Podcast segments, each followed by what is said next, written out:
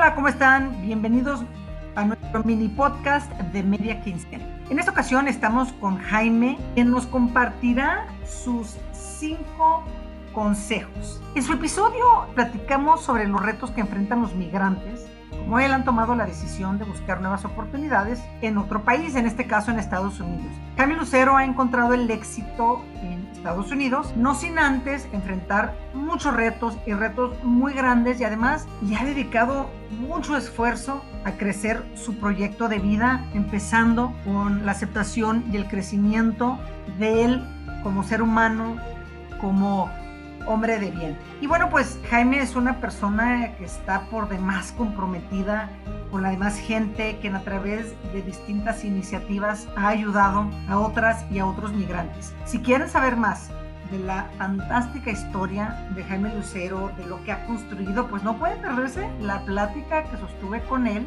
en el episodio pasado de Ser Más para Ser Más. Y bueno, Jaime, muchísimas gracias por volver a acompañarnos. Tu vida es una historia de éxito, eres un hombre eh, muy reconocido.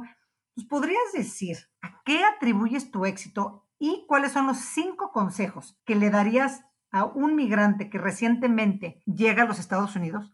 Claro que sí, muchas gracias Angélica. Primero es, a mí cuando me dicen qué has hecho para tener éxito, yo les digo que todavía no lo conozco. O sea, es algo que tal vez te va a llevar a una zona de confort. Cuando llega a unos Estados Unidos, lo primero que tienes que hacer es ubicarte, es ver cuál es tu entorno, qué es lo que puedes aprender, qué es lo que puedes aportar qué es lo que vas a hacer, planear un poquito lo que a partir de lo que veas. Eso es lo que yo hice al principio. Lo segundo es aprende el idioma, porque si no, solo vas a ser alguien que va a ver la vida pasar y no vas a poder eh, abrirte paso. Es el idioma, el, eh, no es cosa del otro mundo, no nos pongamos barreras dentro de nosotros. De la manera que yo lo aprendí es comprar un libro que ni siquiera sabía qué significaba y durante tres meses leer y con un diccionario traducirlo. Leía a mis compañeros de trabajo que eran americanos y después lo traduces. Haz el esfuerzo de comunicarte. El otro es el creer en tu propia fuerza, creer en que tú eres la persona, hombre o mujer, que puede desarrollar lo que tú piensas. Es eh, fundamental que no nos demos por vencidos en la primera. Si vas a aprender, ni siquiera tengas a ver qué es lo que te va a costar. El otro eh, tema es de no, no hacernos las víctimas. Estamos aquí porque nosotros lo decidimos. Aprendan en todo momento tú, hombre o mujer, tienes tu vida bajo control. Tú eres la que controlas tu vida. ¿Quieres regresarte? ¿Quieres seguir? ¿Quieres avanzar? Esa es tu opción. Y la segunda, siempre piensa como el primer día que llegaste aquí.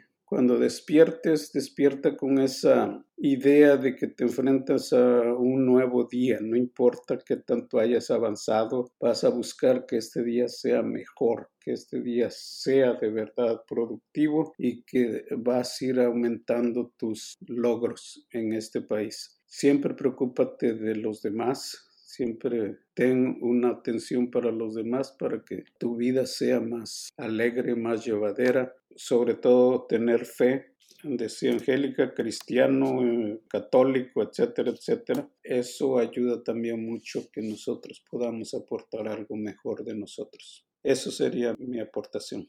Pues Jaime, muchísimas gracias. En resumidas cuentas, es bien importante, como tú lo dices, ubicarse en su entorno, planear a través de lo que ven cuando llegan a Estados Unidos, aprender el idioma para poder tener una comunicación, creer en su propia fortaleza, no somos víctimas de nadie y pensar como si fuera el primer día y sobre todo, Jaime, como dices tú, jamás, jamás pierdan la fe.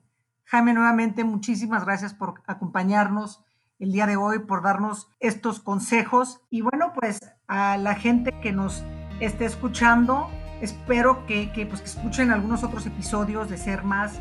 Para Ser Más lo pueden escuchar en Spotify, en iTunes y también los pueden encontrar en mis redes sociales a través de Instagram, de Facebook y de mi Twitter.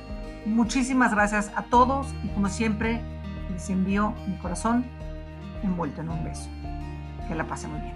Gracias.